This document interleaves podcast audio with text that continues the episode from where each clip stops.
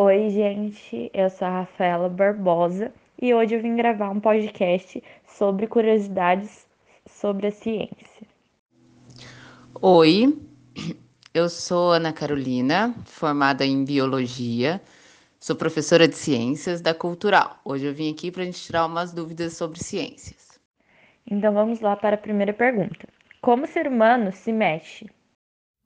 Como todos os animais, o ser humano se locomove através de dois sistemas: o sistema muscular e o sistema esquelético.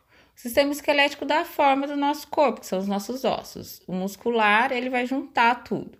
Além disso, a gente tem o sistema nervoso, né, que comanda tudo isso, que é o chefe, que manda, faz isso, faz aquilo para a gente poder se locomover.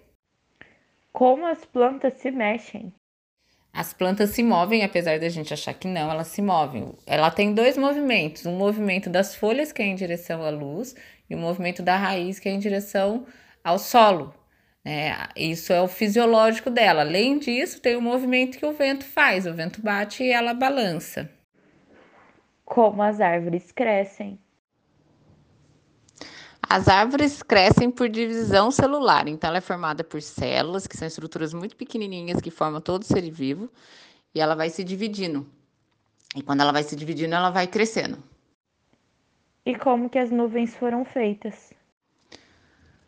As nuvens são feitas através da evaporação da água, né? Como eu expliquei lá na chuva, a água vai evaporar, sobe, fica lá em cima onde é muito frio e daí ela vai virando, de vez está vapor, ela vai virando água de novo. Daí formam as nuvens que a gente consegue ver.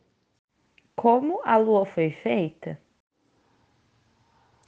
A teoria mais aceita da formação da Lua é que teve um meteoro que bateu na Terra, se chocou com a Terra quando a Terra estava sendo formada há 4,5 bilhões de anos atrás.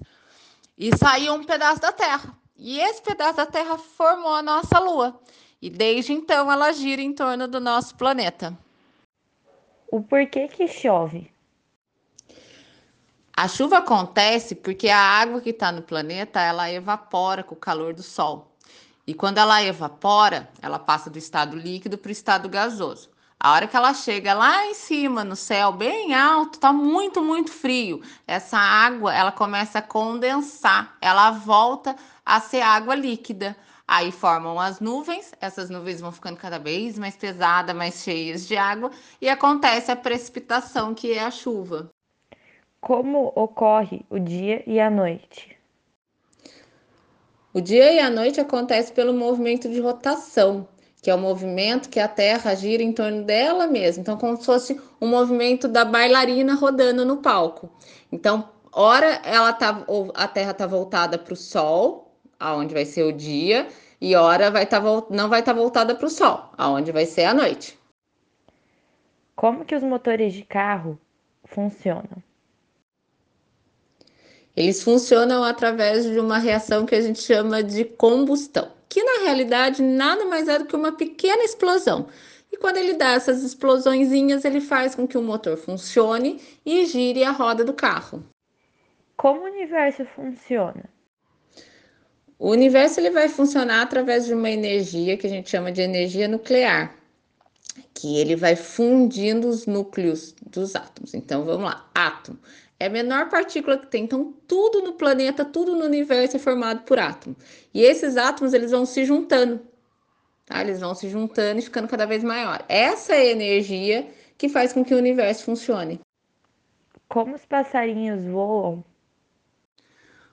Os passarinhos voam porque eles são adaptados ao voo, então eles têm algumas características, né? Então tem osso é, leve, é, a musculatura do peito, da peitoral dele é bem forte para que ele consiga voar. E ele tem as penas que faz com que ele fique mais leve e consiga flutuar no meio que flutuar no ar, tá? É, então ele consegue isso. Ele consegue pegar os ventos, né, e ficar suspenso pelo vento. Parabéns pelo podcast, vocês estão arrasando com o Cultural Cast. E eu adorei fazer parte desse projeto. Espero que a gente tenha mais perguntas sobre ciência. Beijos. E esse foi nosso podcast. Espero que vocês tenham gostado e até a próxima. Beijos!